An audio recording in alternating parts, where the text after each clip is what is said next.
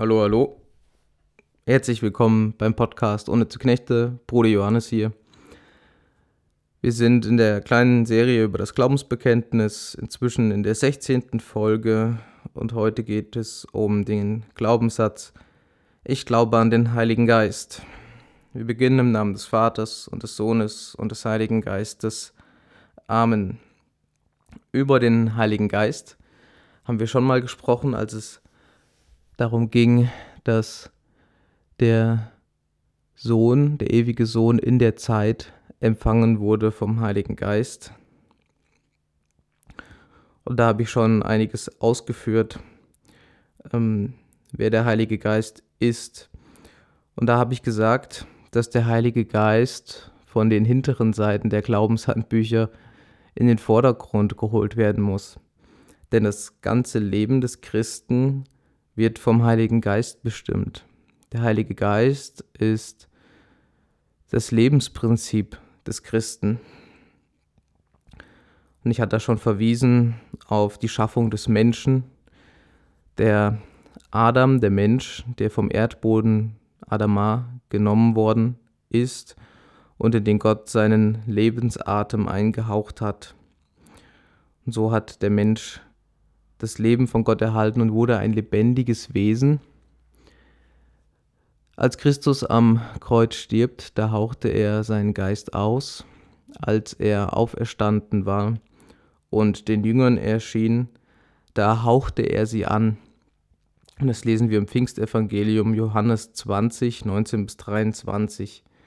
Da hauchte er die Jünger an und diese Hauchung, das ist das gleiche wie beim ersten Menschen, beim Adam, den Gott anhaucht. Und so haucht uns Christus an mit dem Heiligen Geist, damit wir den Heiligen Geist empfangen. Das feiern wir am Pfingstfest, dass er uns die Gabe Gottes, den Heiligen Geist, gegeben hat. Indem der Mensch den Heiligen Geist empfängt, ähm, das geschieht in der Taufe, ähm, wird er ein neues Leben anfangen, nämlich das geistliche Leben. In der Taufe wird der Mensch neu geboren, und zwar, wie es im Gespräch mit Nikodemus heißt, aus Wasser und Geist. Die Taufe findet mit Wasser statt, und das ist Zeichen für den Heiligen Geist. Es ist der Geist, der den Menschen neu macht. Es ist daher Teil der Taufe, dass der Täufling vom Priester angehaucht wird. In der neuen Tauffeier ist das leider heruntergefallen und ich habe noch nicht eine einzige Taufe im neuen Ritus erlebt, wo diese Hauchung stattgefunden hat. Im alten Ritus kommt diese Hauchung vor und äh, sie ist ein wichtiges Zeichen, denn in der Taufe bläst Gott dem Menschen seinen Heiligen Geist, seinen Lebensatem ein. Es beginnt das geistliche Leben und darum soll es jetzt heute eigentlich gehen. Das heißt das Leben mit dem Heiligen Geist. Wenn wir sagen, ich glaube an den Heiligen Geist, dann meinen wir das nicht in dem Sinne bloß, wie ich das am Anfang schon unterschieden habe. Ähm, das heißt nicht als eine Meinung, nicht als eine Überzeugung, sondern das Wort Glauben hat hier eine Bedeutung, die das um ein Vielfaches übersteigt. Wir könnten auch sagen, ich vertraue auf den Heiligen Geist. Ich setze meine Hoffnung in den Heiligen Geist. Ich baue mein Leben auf dem Fundament des Heiligen Geistes auf dem Fundament des Heiligen Geistes. Das ist eigentlich die Glaubensaussage, um die es geht. Und denken wir an das Wort Jesu, wenn er von Kleingläubigen redet. In diesem Sinne bedeutet Kleinglaube ein Mangel an Vertrauen. Der Großgläubige ist derjenige, der ein nahezu grenzenloses Vertrauen hat auf Gott eine besonders äh, markante Begebenheit im Leben Jesu ist, als er über das Wasser läuft. Ähm, und die, die Jünger sitzen im Boot und sie erkennen dann ein Phantasma, ein Gespenst. Und ähm, dann erkennen die Jünger, ach, das ist ja Jesus, der über das Wasser läuft. Und dann bittet Petrus Jesus, dass, dass er ihn zu ihnen ruft. Und dann ruft ihn Jesus zu ihm und Petrus steigt aus dem Boot hinaus und läuft auch über das Wasser. Und dann verlässt ihn aber der Mut, dann verlässt ihn das Vertrauen und er beginnt zu sinken. Und das ist das Kennzeichen des Kleingläubigen. Der Großgläubige ist derjenige, der über das Wasser läuft, der wirklich zu Christus kommt. Ja, in diesem Sinne wollen wir Glauben verstehen, wenn wir sagen, ich glaube an den Heiligen Geist. Das heißt quasi bedingungsloses Vertrauen auf den Heiligen Geist, unter allen Umständen auf den Heiligen Geist vertrauen. Jetzt die Frage, jetzt hat man diesen Geist erhalten, was nun? Was, was bedeutet denn das geistliche Leben? Das geistliche Leben bedeutet, dass Gott den Menschen angenommen hat als sein Kind, dass er wirklich Vater ist, dass wir im Heiligen Geist den Geist der Kindschaft erhalten haben und der Mensch so zur Wohnung Gottes wird. Wir denken dabei an David, den König Israels, den zweiten König nach Saul, der die Bundeslade nach äh, Jerusalem gebracht hat, auf den Sionsberg und der gesagt hat zu Gott, er möchte Gott ein Haus bauen, das heißt den Tempel sozusagen. Und Gott antwortet auf diesen Wunsch Davids, dass Gott gar keinen Tempel braucht. Gott braucht keinen Tempel. Die Schöpfung gehört ihm schon. Es ist alles seins. Also braucht Gott keine Wohnung. Und Gott antwortet David auch, dass es genau umgekehrt ist. Er wird David ein Haus bauen. Und das ist ähm, so ähnlich, wie wir es das letztes Mal gesagt haben. Wer, wer braucht eigentlich was? Braucht Gott unsere Sühne? Nein, Gott braucht nicht unsere Sühne. Wir brauchen unsere Sühne. Und so ist es auch mit diesem Tempel. Nicht Gott braucht den Tempel. Wir brauchen den Tempel. Wenn nun der Heilige Geist in das Leben des Menschen tritt, dann wird der Mensch selbst zu einem Tempel des Heiligen Geistes. Davon spricht Paulus, euer Leib ist der Tempel des Heiligen Geistes, der Christ ist ein eigener Tempel, er ist ein Heiligtum geworden, in dem Gott wohnt. Und das tut er mit dem Heiligen Geist, indem der Heilige Geist Wohnung nimmt im Menschen. Der Heilige Geist richtet dieses Heiligtum auf. Es ist ein lebendiger Tempel. Das Leben des Tempels kommt allein vom Heiligen Geist. Das heißt auch, dass das geistliche Leben darin besteht, dass im Menschen Gottesdienst gefeiert wird. Im Menschen findet Liturgie statt.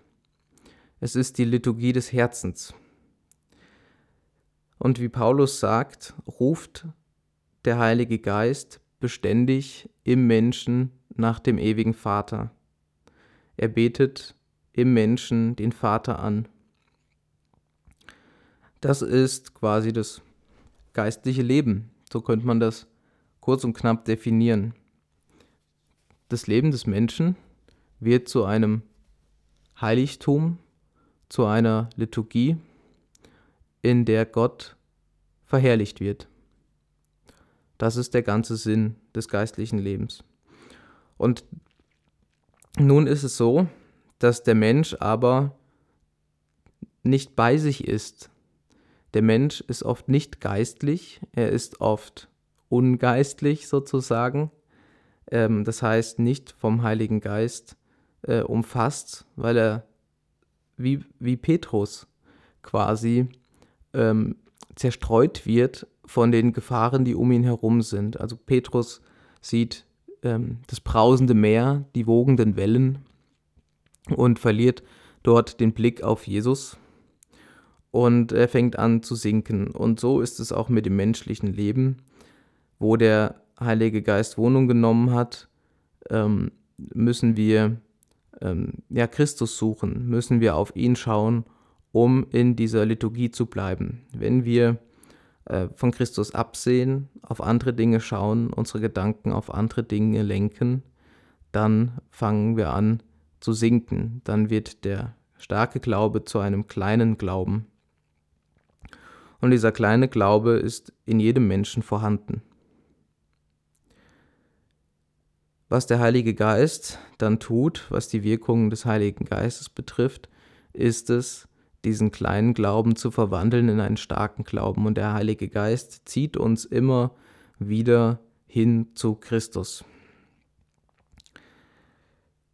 Das ist quasi der Weg des Pilgers, der Weg des Jüngers, der, der sein ganzes Leben unter die Herrschaft des Heiligen Geistes stellen möchte, dass alles, was er tut, zur Liturgie wird, zur Anbetung Gottes.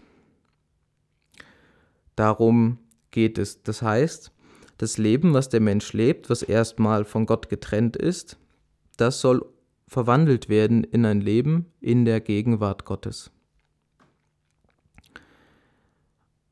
Ja, woran knabbert dann der Christ? Was ist das? Was ist das Problem?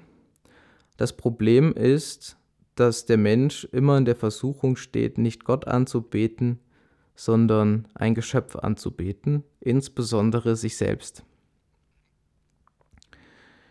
Und da gibt es jetzt unterschiedliche Dinge, die man da ähm, beachten muss. Und den ersten Punkt, den ich nennen möchte, sind die vier großen falschen Ziele, die der Mensch in seinem Leben hat. Und zwar das, was die irdischen Güter kennzeichnet. Christus hat uns in der Bergpredigt gesagt, dass wir unsere Sinne nicht auf das hier unten auf Erden richten sollen, das, was vergänglich ist, das, was vergehen wird, was wir nicht festhalten können, sondern dass wir nach dem äh, streben sollen, was oben ist, was unvergänglich ist. Wir sollen uns Schätze im Himmel sammeln und nicht auf Erden.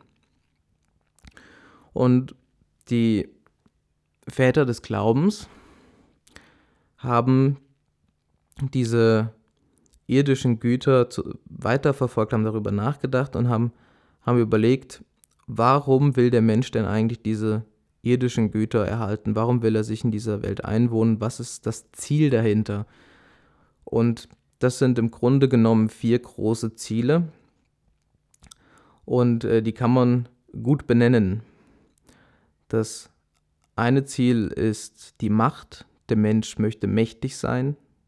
Das heißt, er möchte ähm, ja im Sinne der göttlichen Allmacht selber allmächtig werden.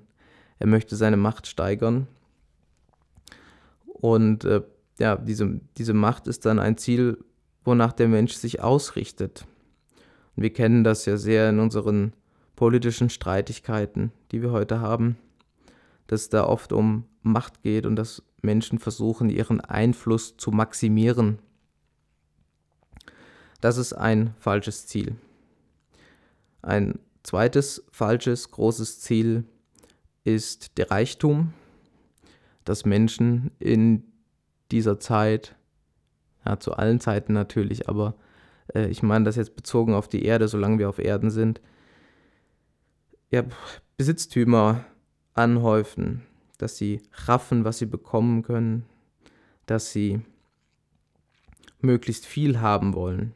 Das heißt, ihren Wohlstand maximieren, ihren materiellen Wohlstand oder auch ihren, ihren geistigen Wohlstand. Ähm, Reichtum bezieht sich also nicht nur auf, auf Geld, auf Immobilien, auf äh, solche Besitztümer, sondern auch auf geistige Dinge, äh, möglichst viele Fähigkeiten zu haben, möglichst intelligent daherzukommen, möglichst äh, viele Sachen da zu ent entfalten und, und anzusammeln, dass man dann äh, quasi ähm, ja, einen inneren, nicht, nicht unbedingt einen inneren, aber einen geistigen Reichtum hat. Und da muss man eben geistig und geistlich unterscheiden. Geistlich bezieht sich immer auf den Heiligen Geist. Es kommt aus dem Griechischen. Ähm, das Wort für Heiliger Geist im Griechischen ist Pneuma. Und der Mensch, der ähm, nach dem Heiligen Geist lebt, ist ein Pneumatikos. Und das heißt auf Deutsch ein Geistlicher. Dagegen gibt es den, den Geist, den menschlichen Geist, also das, womit der Mensch denkt zum Beispiel. Das ist eine geistige Wirklichkeit und das ist nicht identisch mit diesem Pneuma, ähm, sondern das ist der Gegensatz oder nicht unbedingt Gegensatz, aber das Gegenstück zum Leib. Ja, und so gibt es auch dort Reichtümer, nach denen der Mensch sich ausstreckt und dort Ziele verfolgt.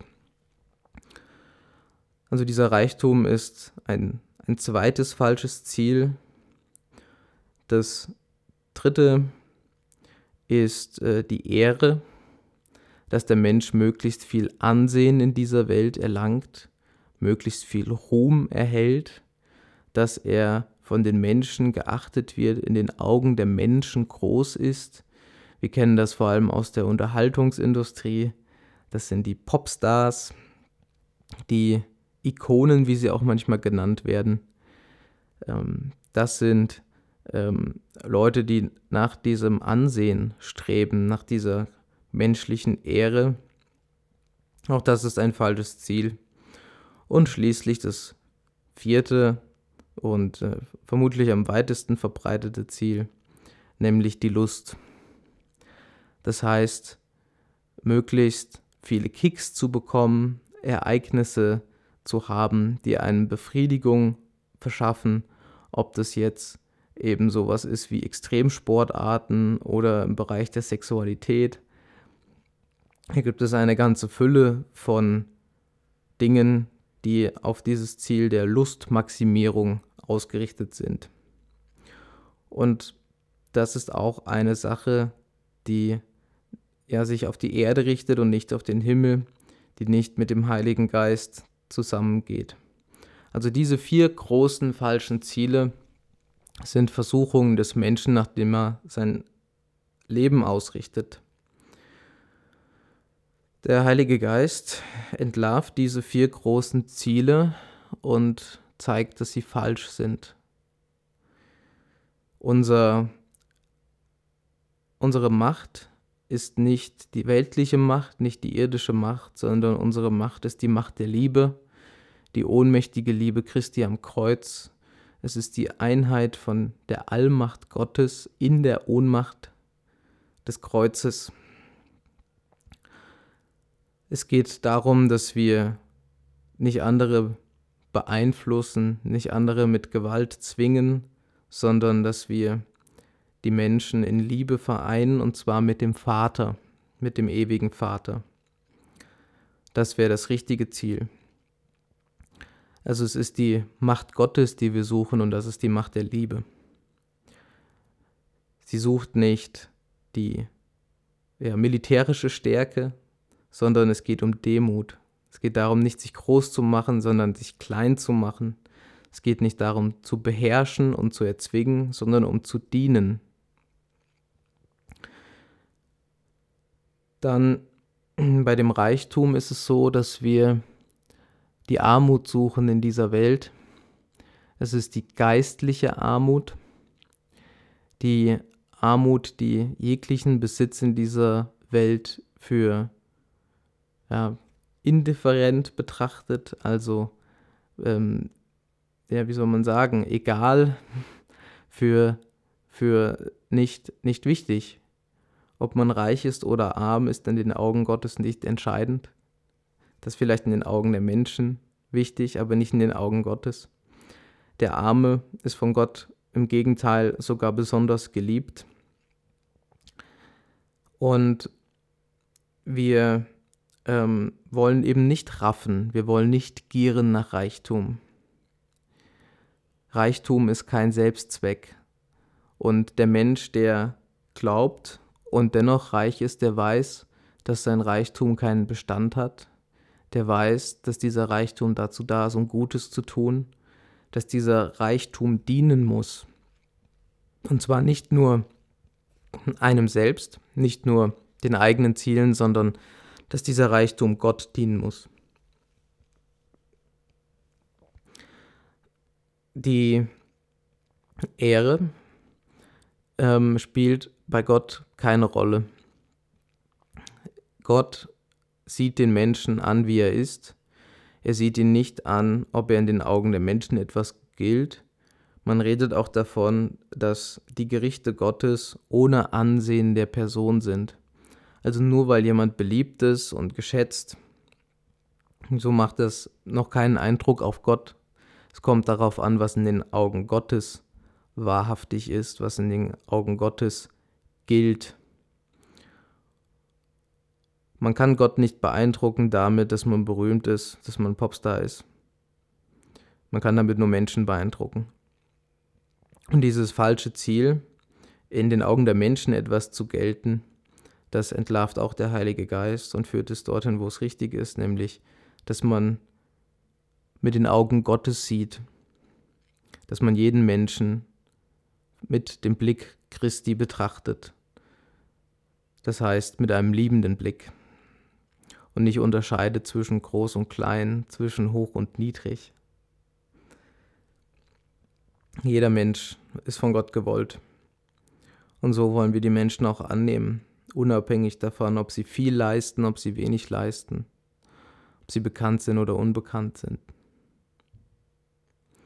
Und schließlich bei der Lust, da ist es so, dass diese Dinge keine wahre Befriedigung bringen, sondern das ist alles auch ein Teil der Gier, ein Teil der Fresserei, der Völlerei. Der Mensch wird nie satt an diesen Dingen. Ganz egal, ob das jetzt ein Kick ist, ob das Adrenalin-Ausschüttung bedeutet, ob das äh, ja, sexuelle Befriedigung meint. Dieser Appetit, den der Mensch darauf hat, der ist unersättlich und er wird niemals gestillt werden. Und das hat Christus auch offenbart, dass das Herz des Menschen ein Fass ohne Boden ist, was diese Lust betrifft. Und er hat dagegen eine Speise, eine Sättigung versprochen, die wirklich satt macht, die kein Fass ohne Boden ist, sondern die den Menschen wirklich voll entspricht. Und das hat er ähm, am Jakobsbrunnen offenbart ähm, einer Frau und hat davon gesprochen, dass er Wasser hat, lebendiges Wasser, was den wahren Durst stillen wird. Ja, das sind das ist der erste Kampf sozusagen, den der Heilige Geist im Menschen führt, diese vier großen falschen Ziele zu entlarven, zu zeigen, was sie eigentlich sind, nämlich Nichtigkeiten, Eitelkeiten und dass sie vor Gott, vor Gott keinen Bestand haben. Dann führt er diese Ziele zu den wahren Zielen, also er verändert die Ausrichtung des Menschen in seinem Handeln. Wir Menschen richten uns in unserem Handeln immer nach Zielen. Wir haben immer etwas, was wir erreichen wollen. Das Handeln, was wir tun, die Taten, die wir tun, haben einen bestimmten Zweck. Und wenn wir diese falschen Ziele wegnehmen, dann verändert sich logischerweise auch unser Handeln. Dann geht es nicht mehr darum, wirtschaftlichen Erfolg zu haben. Das ist kein Kriterium für das Reich Gottes. Es geht nicht mehr darum, sich möglichst beliebt zu machen in seiner Community. Das ist kein Ziel im Hinblick auf das Handeln Gottes, auf das Reich Gottes. Und stattdessen gibt der Heilige Geist dem Menschen neue Ziele. Und äh, das sind die Ziele, die alle mit dem Reich Gottes zusammenhängen. Wie Jesus gesagt hat, suche zuerst das Reich Gottes und seine Gerechtigkeit und alles andere wird euch hinzugegeben. Das ist das oberste Ziel. Das Reich Gottes und seine Gerechtigkeit. Wir wollen also das Tun, unser Handeln so ausrichten, dass wir Gott an die erste Stelle setzen. Darum geht es, nicht wir selbst. Wir können im Grunde so eine Art Prioritätenliste machen und schauen, hey, was ist denn mir am wichtigsten, was ist mir am zweitwichtigsten, was am drittwichtigsten. Für viele Menschen ist auf dieser ersten Stelle der Prioritätenliste ihr eigenes Ego. Bei manchen ist es die Ehefrau, der Ehemann an erster Stelle. Dann ist es vielleicht die Arbeit oder die Kinder. Also das sind alles so Prioritäten, die man setzen kann. Und der Glaube sagt, nein, nein, das ist alles falsch. An die erste Stelle gehört Gott allein. Und dann kommt erstmal lange nichts. Und das ist das, was der Heilige Geist im Menschen aufrichtet. Er richtet dieses oberste Ziel im Menschen auf. Und dann kommt erst auf zweiter, dritter, vierter Stelle kommen erst andere, wie zum Beispiel die Familie oder Freunde oder sowas. Das heißt, er ordnet das Leben des Menschen neu in seinen Prioritäten. Er lässt falsche Ziele sterben und erweckt die Ziele, die zum Reich Gottes führen, die zum Vater führen. Das letzte Ziel ist die Heimkehr ins Haus des Vaters, beim barmherzigen Vater zu sein. Das ist das große oberste Ziel und danach wollen wir streben. Und das geht nur, wenn wir die Gerechtigkeit Gottes suchen. Da haben wir ja schon beim letzten Mal einiges gesagt. Der Heilige Geist ordnet also neu und das ist Teil seiner schöpferischen Tätigkeit. Wir erinnern uns an die Schöpfung und das habe ich auch beim Heiligen Geist gesagt, beim, bei der Folge empfangen vom Heiligen Geist, dass Gott die Schöpfung als dreifaltigen Gott geschaffen hat. Also es ist der Schöpfergeist, dieser Schöpfergeist hat allem Leben gegeben. Und dieses Leben hat jeder mitbekommen vom Heiligen Geist. Und wenn man den Heiligen Geist wegnimmt, dann vergeht dieses Leben. Das heißt, wenn wir äh, unsere Ziele von dem Heiligen Geist ordnen lassen, dann kehren wir eigentlich zur Schöpfung zurück. Wir kehren zurück, wie Gott die Schöpfung geschaffen hat. Wir werden erneuert von dem Schöpfergeist und zwar in dem Sinne, wie Gott es will. Das heißt, dieser Wille Gottes wird im Menschen aufgerichtet und die Schöpfung kommt zu ihrem eigentlichen Ziel.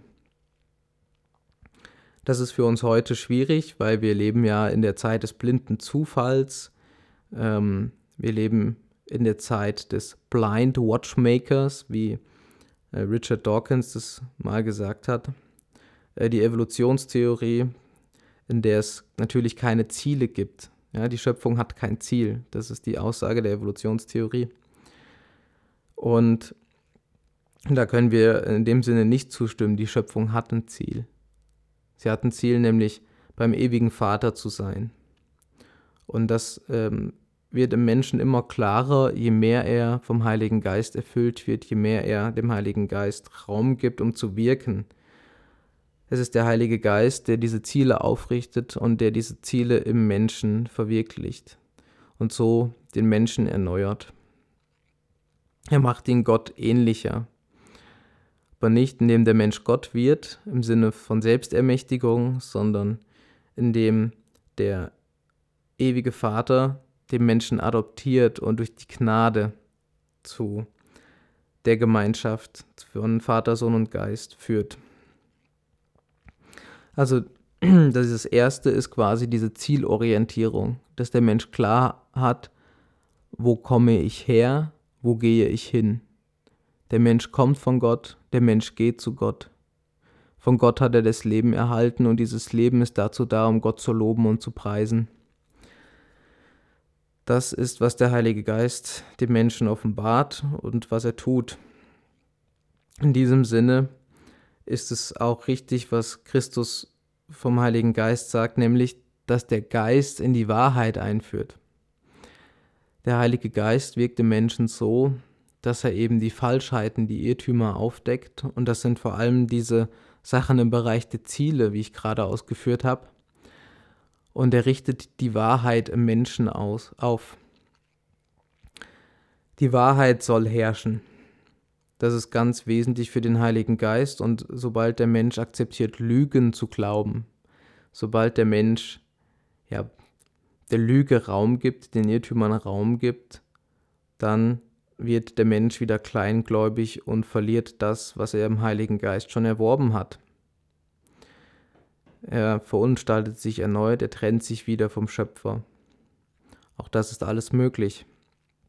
Denn der Mensch ist eben frei in dem, was er tut, er hat einen freien Willen und er kann sich dann auch gegen den Heiligen Geist entscheiden. Er kann also den Heiligen Geist in der Taufe empfangen haben und dennoch dem Reichtum anhängen.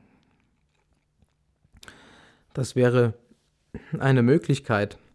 Aber der Heilige Geist wirkt im Menschen, um ihm klarzumachen, was die Wahrheit davon ist. Und die Wahrheit ist, der Reichtum wird vergehen. Und dass der Mensch andere Schätze anhäufen soll.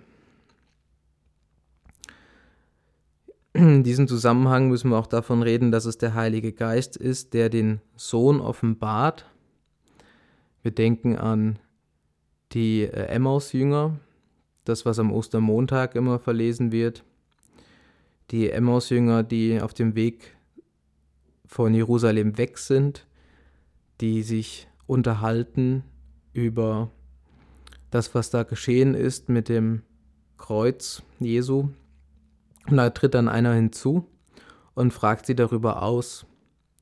Und dann heißt es, dass ähm, dieser jemand den Emmaus-Jüngern ähm, die Schriften erklärte, dass er erklärt hat, dass der Menschensohn leiden muss und dass alles, was über Christus in der Heiligen Schrift geschrieben steht, in Erfüllung gehen musste.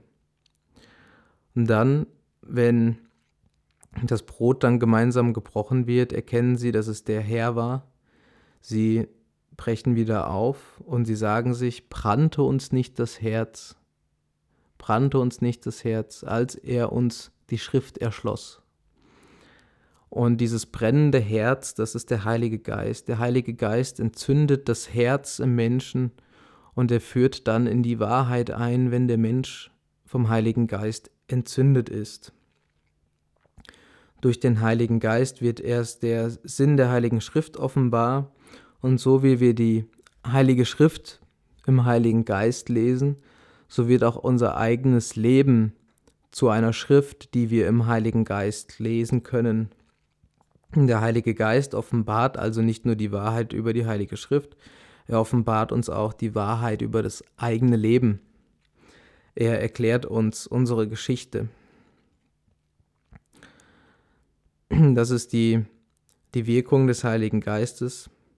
Und Paulus sagt das im zweiten Korintherbrief, der Buchstabe tötet, der Geist macht lebendig. Und genau das ist diese Dynamik, die der Heilige Geist im Menschen bewirkt. Was tot ist im Menschen, das belebt der Heilige Geist. Das ist der Anfang des, des geistlichen Lebens. wenn der Mensch ähm, das geistliche Leben anfängt, dann stößt er, wir sind jetzt beim zweiten Punkt, unweigerlich auf das Problem der Sünde. Was das Wesen der Sünde ist, da reden wir an, an anderer Stelle nochmal genauer drüber, wenn es um die Vergebung der Sünden geht. Aber wir fangen jetzt schon mal da an, so ein paar Gedanken darüber zu teilen. Ähm, jeder von uns hat irgendeine Form von Sündenverständnis. Wir wissen, dass wir schuldig werden. Wir wissen, dass wir der Gerechtigkeit nicht genügen. Wir wissen, dass wir nicht immer das Gute tun, sondern auch das Böse. Wir wissen, dass wir falsche Absichten haben. Das ist ja eigentlich klar, was gerade mit diesen vier großen falschen Zielen benannt wurde. Ähm, wenn wir diesen vier Zielen anhängen oder auch nur eins von diesen vier Zielen, dann handeln wir natürlich auch nicht gut. Ja, ähm, das heißt, das führt uns zur Sünde. Und zwar vom Ziel her. Es gibt also die Sünde im Menschen des Lebens, äh, im Leben des Menschen.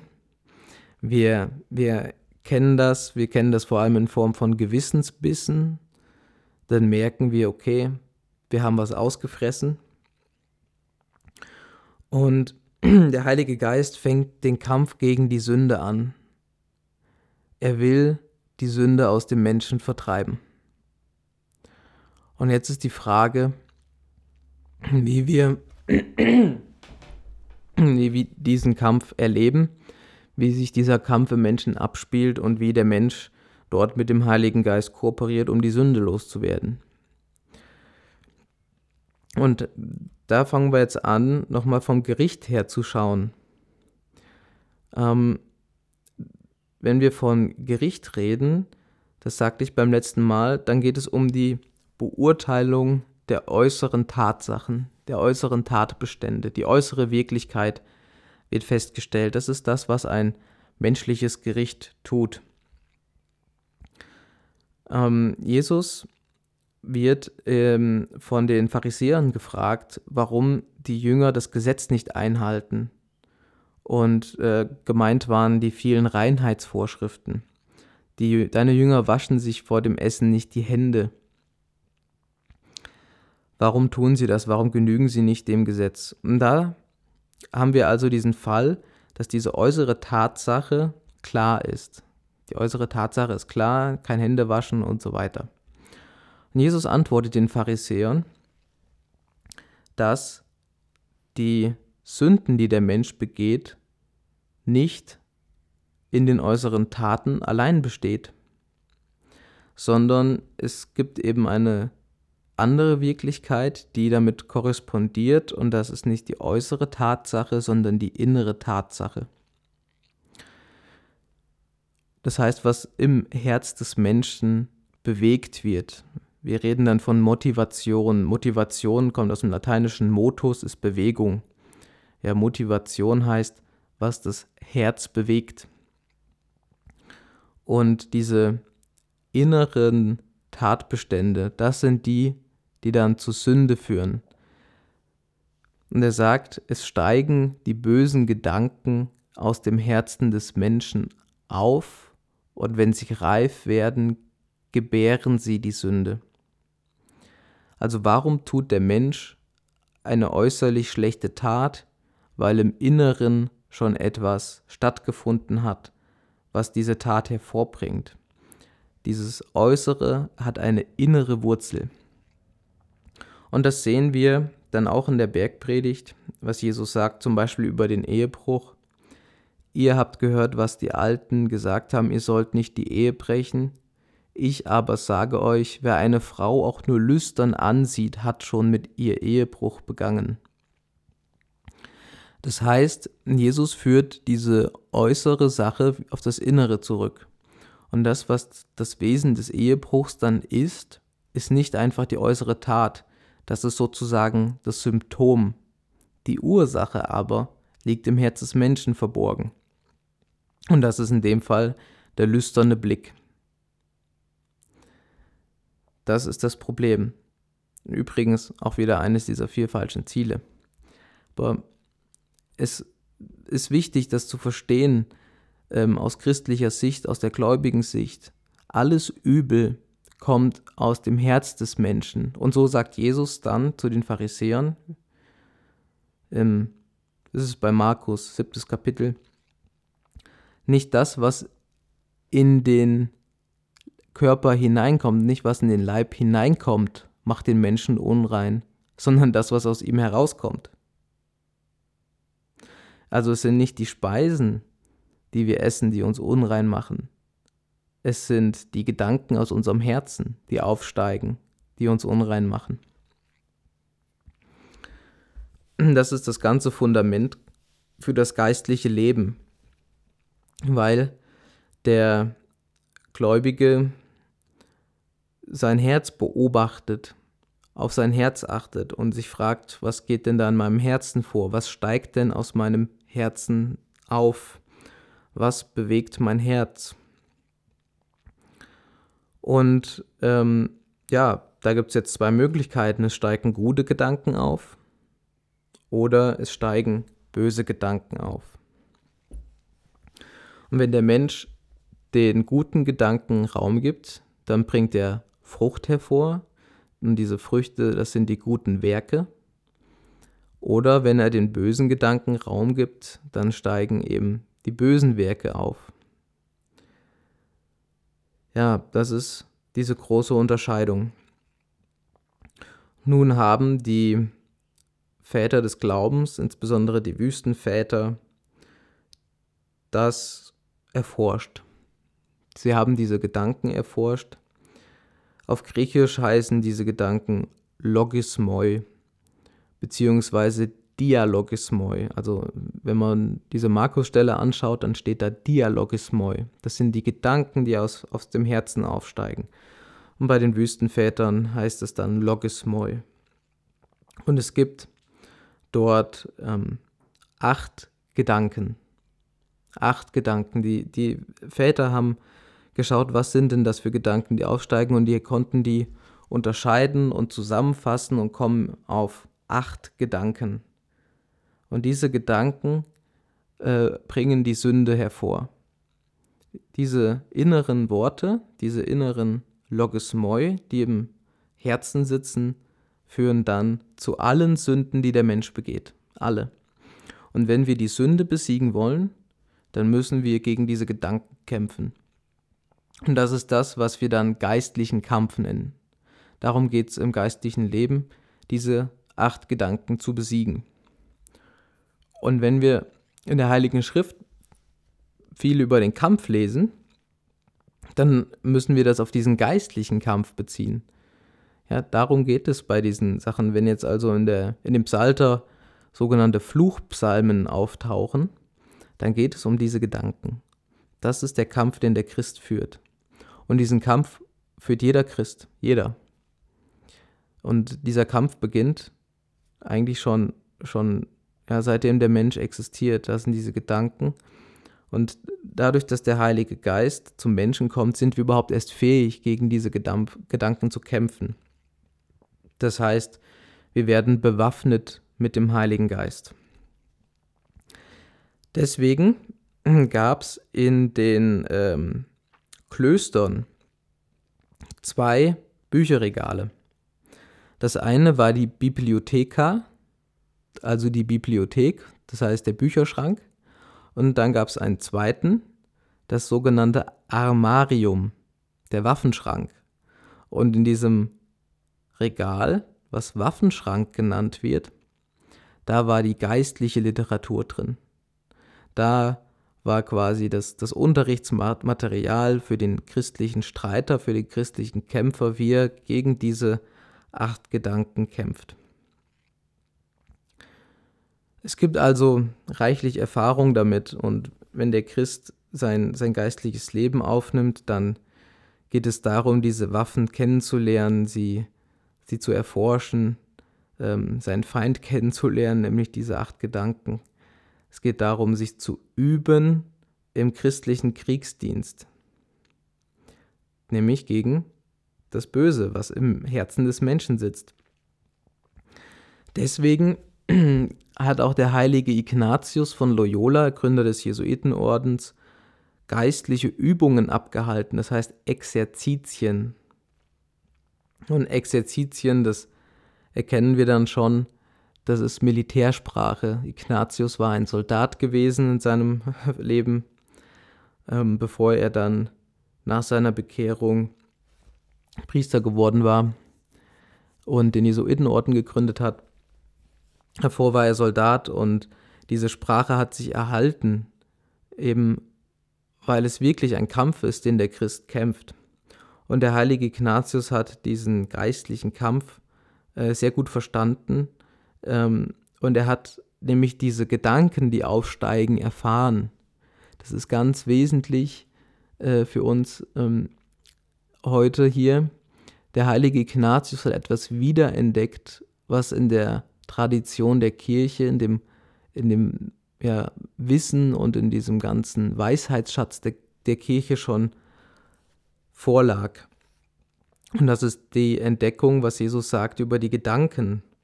Der heilige Ignatius wurde von einer Kugel getroffen, der musste dann lang ins, ins Krankenhaus, ins, ins Hospital, lag dann dort lange im Bett und der hatte unterschiedliche Literatur zur Verfügung, mit der er sich beschäftigen konnte. Und das eine waren so Ritterromane, so Rittergeschichten.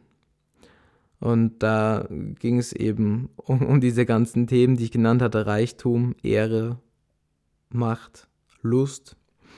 Und dann gab es aber noch ein anderes Buch, was da lag, nämlich die Legenda Aurea des Jakob de Vorenje. Die Legenda Aurea ist eine Sammlung von heiligen Geschichten. Und Ignatius hat also diese beiden Bücherarten gelesen, diese unterschiedliche Literatur, und er hat festgestellt, wenn er diese Ritterromane liest, dann, ähm, ja, dann fasziniert das ihn eigentlich gar nicht, das lässt ihn immer trostlos zurück. Er ist dann nicht gesättigt, sondern er ist noch voller Gier und voller Leidenschaft und er, er findet keinen Frieden damit. Und dann liest er das andere Buch, die Legende Aurea, und dort hat er Frieden gefunden, hat Trost erhalten und war angespornt, das Leben der Heiligen nachzuahmen. Und das war eine Form von der Erkenntnis dieser acht Gedanken. Ignatius hat es im, im Westen wiederbelebt, ähm, in der lateinischen Kirche wiederbelebt. Und er hat quasi beobachtet, was in seinem Herz vorgeht. Und es sind diese Gedanken aufgestiegen, die die Ritterromane hervorgebracht haben. Und dann waren die anderen Gedanken, die von den Heiligen herkommen. Und er hat dann sich entschieden, die Ritterromane beiseite zu legen und die Gedanken der Heiligen zu kultivieren. Und wie man das dann tut, diese Gedanken zu kultivieren, das hat er dargelegt in in seinen geistlichen Übungen in den Exerzitien. Und das sind quasi Militärübungen. Also jetzt keine Übung im Sinne wie, ähm, wie man ein Klavierstück übt. So ist es nicht gemeint, sondern es hat wirklich diesen militärischen Charakter. Man braucht diese Tugenden des Soldaten. Ein ähnlicher Fall werden wir immer in der, in der Geschichte finden. Es gibt ganz viele Heilige, die in ihrem Leben Soldaten waren. Zum Beispiel der heilige Martin. Der heilige Martin, großer Heiliger des vierten Jahrhunderts, der vor dem Kaiser stand und ihm huldigen sollte. Und dann sagt er, verweigert er das. Und beziehungsweise er sollte ein, ein äh, Geschenk annehmen des, des Kaisers und ihm dann huldigen. Und er lehnt dann dieses Geschenk ab und huldigt dem Kaiser nicht und sagt, Früher war ich ein Soldat des Kaisers, nun bin ich ein Soldat Christi. Ja. Miles Christisum, ein Soldat Christi bin ich, sagt der heilige Martin. Und dann kämpft er den geistlichen Kampf. Und so ist es in jedem gläubigen Leben. Es ist dieser Kampf um diese Gedanken, Darum geht es im geistlichen Leben. Ja, was sind jetzt diese Gedanken? Was sind diese Gedanken? Das ist die gute Frage. Hier im, im Westen, in der lateinischen Kirche, reden wir von den sieben Todsünden manchmal oder von den sieben Wurzelsünden. Und in der älteren Tradition, in der, in der Wüstenväterliteratur, das sind das acht Gedanken. Und diese acht Gedanken sind dann sieben geworden später, weil man zwei Gedanken zusammengefasst hat. Und die Schnittstelle davon, wen das interessiert, ist Johannes Cassian, der äh, den Mönchen da ähm, ja, viel auf den Weg gegeben hat. Und er ist das Scharnier zwischen Ost und West, zwischen ähm, östlicher Kirche und westlicher Kirche, griechischer Kirche und lateinischer Kirche. Was sind also die sieben Todsünden. Mal gucken, ob wir die zusammenkriegen. Also da haben wir den Stolz. Das ist die erste Todsünde, die, die ursprüngliche Todsünde. Dann haben wir den Neid. Das ist auch eine ähm, zentrale Sache, die in der Schrift schon ganz am Anfang vorkommt. Dann äh, haben wir die Völlerei, Fresssucht. Das hat also eine, ist eine leibliche Sucht sozusagen. Ähm, es gibt da leibliche Gedanken und geistige Gedanken. Völlerei bezieht sich auf das Fressen und auf den Leib. Und da gibt es ein, eine Entsprechung auf der anderen Seite. Das ist dann die Gier. Ähm, die Gier, ja. Dann haben wir den, den Zorn. Dann haben wir die Lust. Und dann haben wir die Trägheit. Die Akedia, die Trägheit des Herzens. Also Stolz, Neid, Völlerei, Gier, Zorn, Lust und Trägheit. Das sind sieben. Und in der griechischen Tradition bei den acht Gedanken kommt noch der Überdruss hinzu.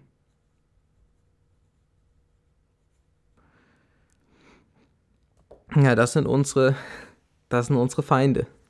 Das sind unsere Feinde. In, in der Heiligen Schrift gibt es eine Stelle, da erzählt Christus ein Gleichnis von dem gefesselten Hausherrn, der ähm, also von einem Dieb gefesselt wird und dann wird er befreit und der, und der, der Hausherr fegt sein Haus und, und macht es sauber, reinigt es von allem, was im Argen liegt. Und dann geht er aber weg und dann kommen neue Diebe, die sich dort ähm, Platz machen. Und es ist dieser eine Dieb, der seine sieben Buddies mitbringt. Und das ist ein Bild für diesen für diese acht Gedanken. Ne? Also der, der Stolz, der ursprüngliche Dieb, der ursprüngliche böse Gedanke und der seine sieben Brüder mitbringt. Neid, Völlerei, Gier, Zorn, Wollust, Trägheit und Überdruss.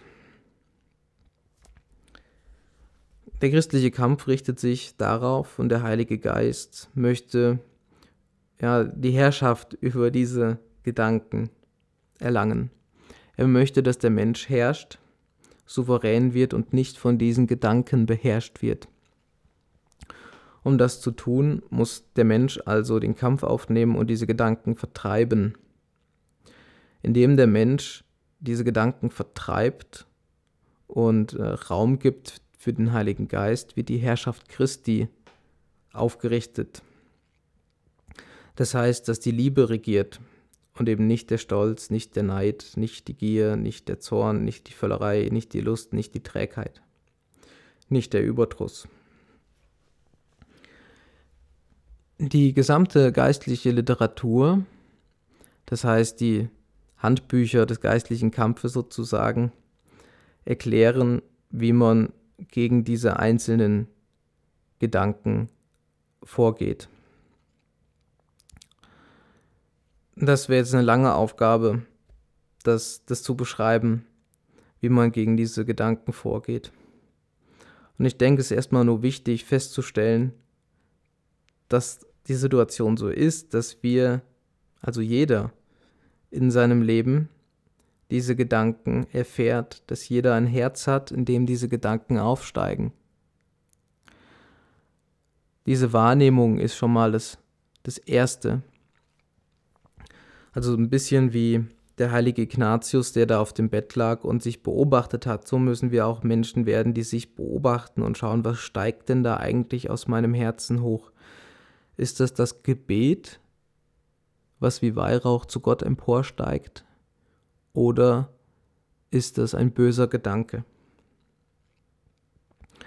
Gut, wenn wir dann diesen Gedanken begegnen, diesen bösen Gedanken und feststellen, okay, da ist Stolz in meinem Herzen, dann müssen wir anfangen und lernen, wie man diesen Stolz besiegt. Dann müssen wir den Kampf gegen diese Gedanken aufnehmen. Und jedem diesem bösen Gedanken stehen dann also Tugenden gegenüber. Es gibt auch eine, eine innere Verbindung zwischen diesen Gedanken und äh, die Väter haben das alles sehr gut erkundet. Um ein Beispiel zu nennen, Völlerei und, und Wollust hängen zusammen. Beides hat mit unserem Körper zu tun, mit unserem Leib. Und ähm, jemand, der der Fresssucht erliegt, also der, der maßlos ist in seiner Ernährung, in seinem Trinken, der wird auch Schwierigkeiten haben, ähm, maßvoll zu sein mit äh, seiner Sexualität. Der wird es schwer, am Keusch zu sein. Deswegen soll man zum Beispiel erst die Völlerei besiegen, bevor man sich der Lust zuwendet. Man kann die Lust nicht besiegen, wenn man unter den anderen Süchten, die der Völlerei zugehören, äh, steht und von denen beherrscht wird.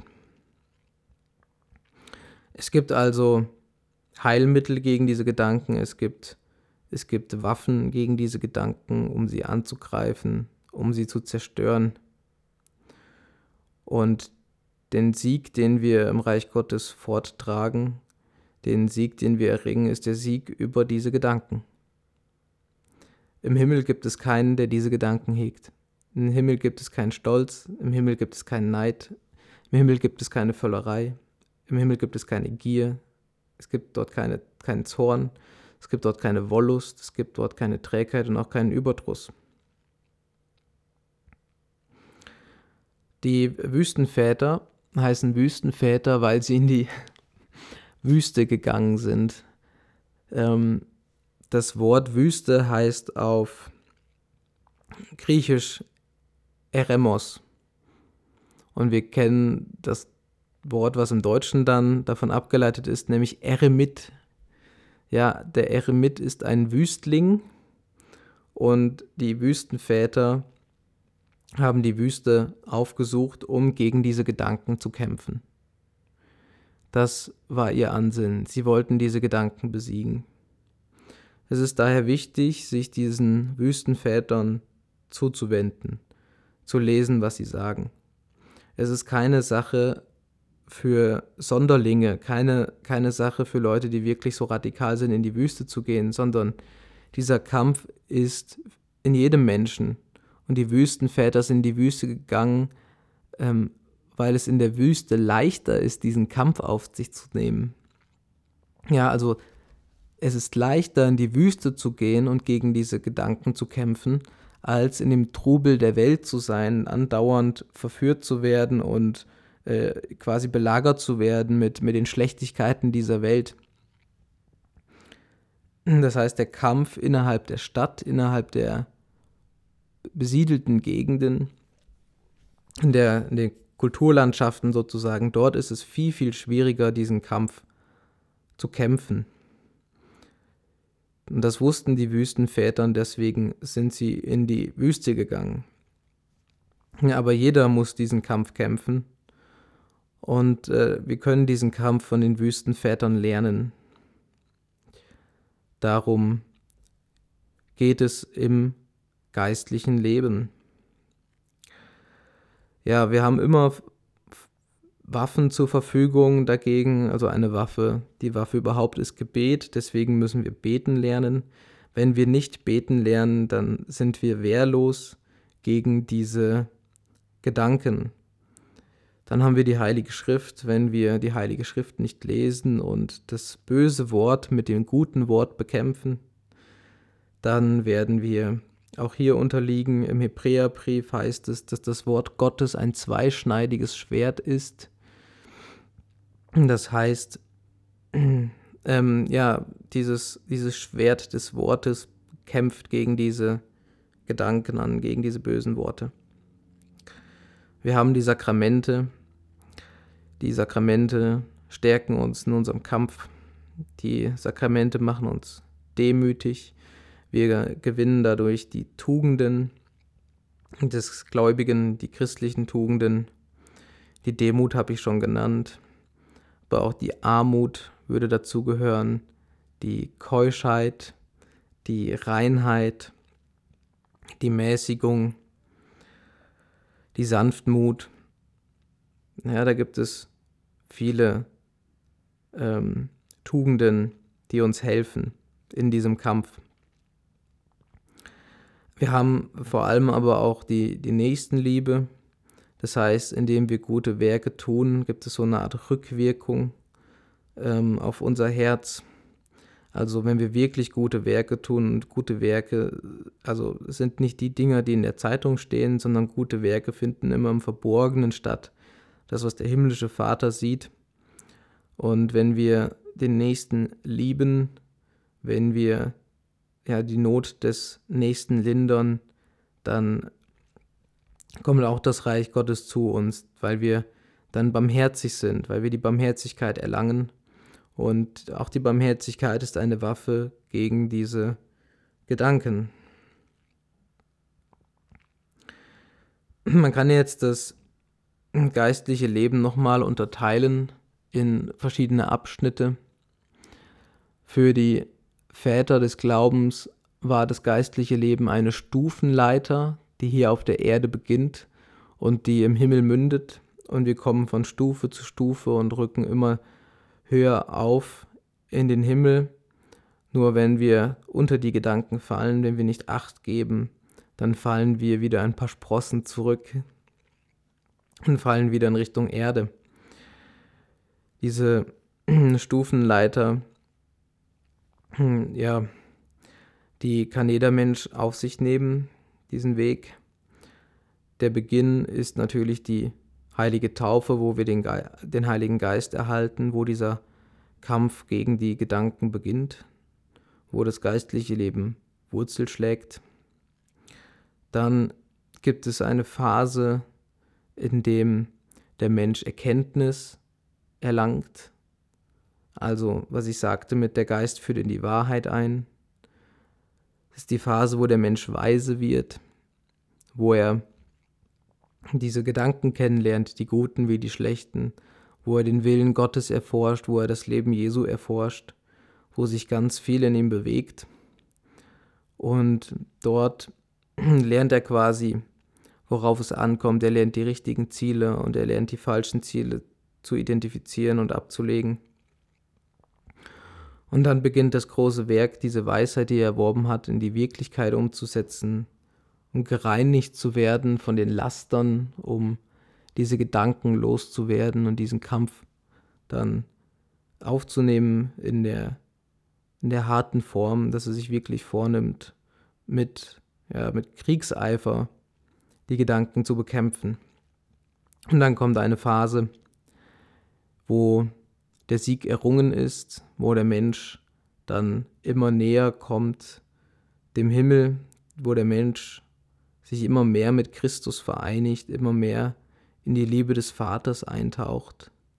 Man redet dann von der Einung, dass der Mensch eins wird mit seinem Herzen, also so wie, wie der Vater und der Sohn eins sind, so wird der Mensch mit Christus eins.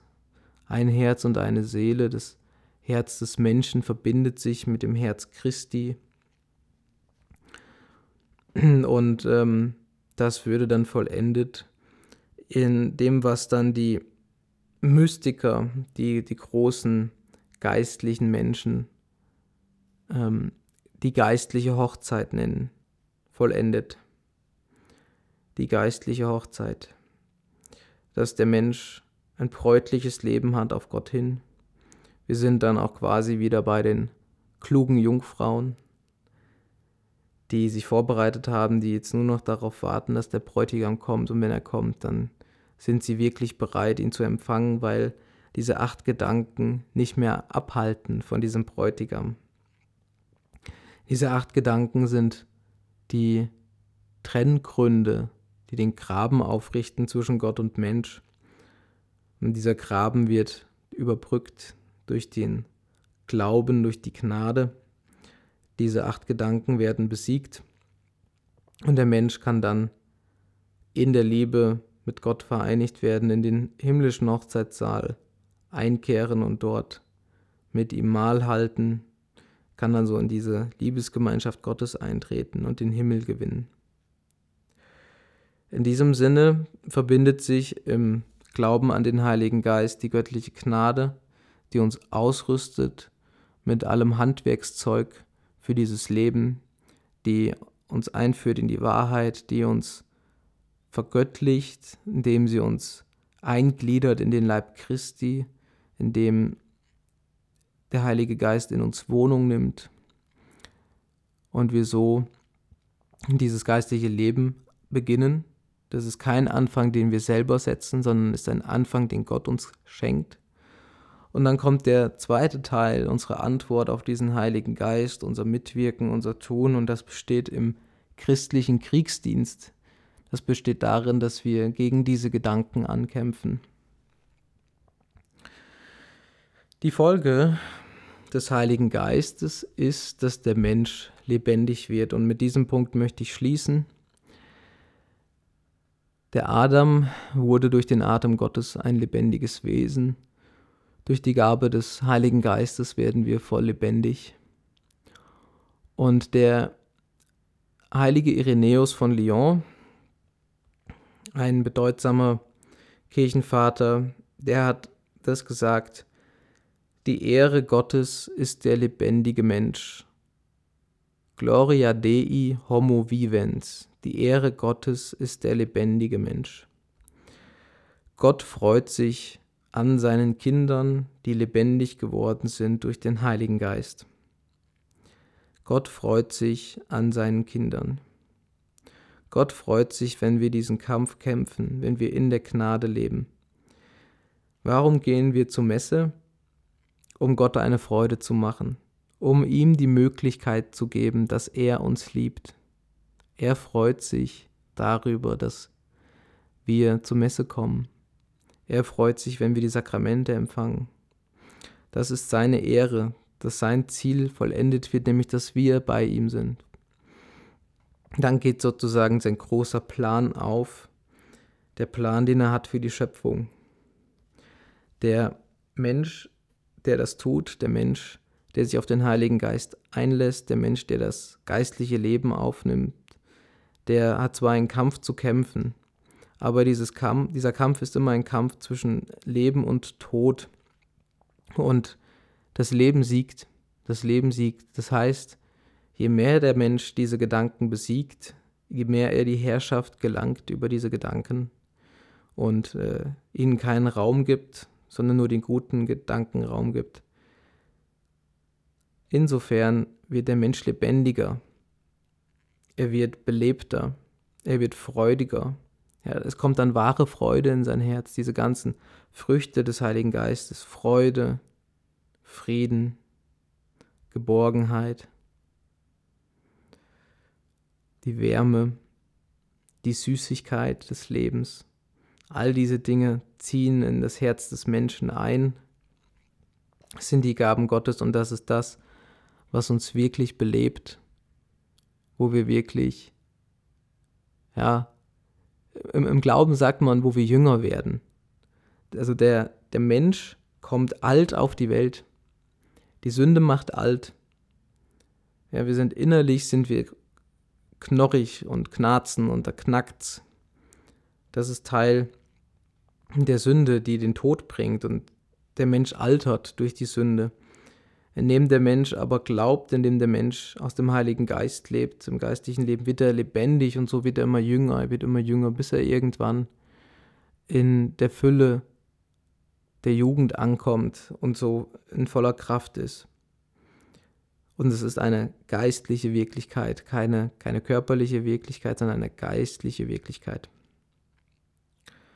Das heißt, der Mensch, der auf den Heiligen Geist vertraut, der jeden Tag den Heiligen Geist sucht, der jeden Tag den Heiligen Geist anfleht und seinem Beistand, um diesen Kampf zu kämpfen, dieser Mensch wird lebendiger, er wird von Freude erfüllt werden, er wird von dem Feuer des Heiligen Geistes entzündet werden, er wird zu einem Brand, er wird stark, er wird kräftig, er wird groß.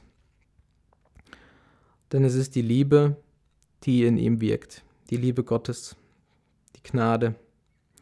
Und so übt Christus letztlich seine Herrschaft aus im Menschen durch den Heiligen Geist, indem der Mensch souverän wird, souverän in der Liebe.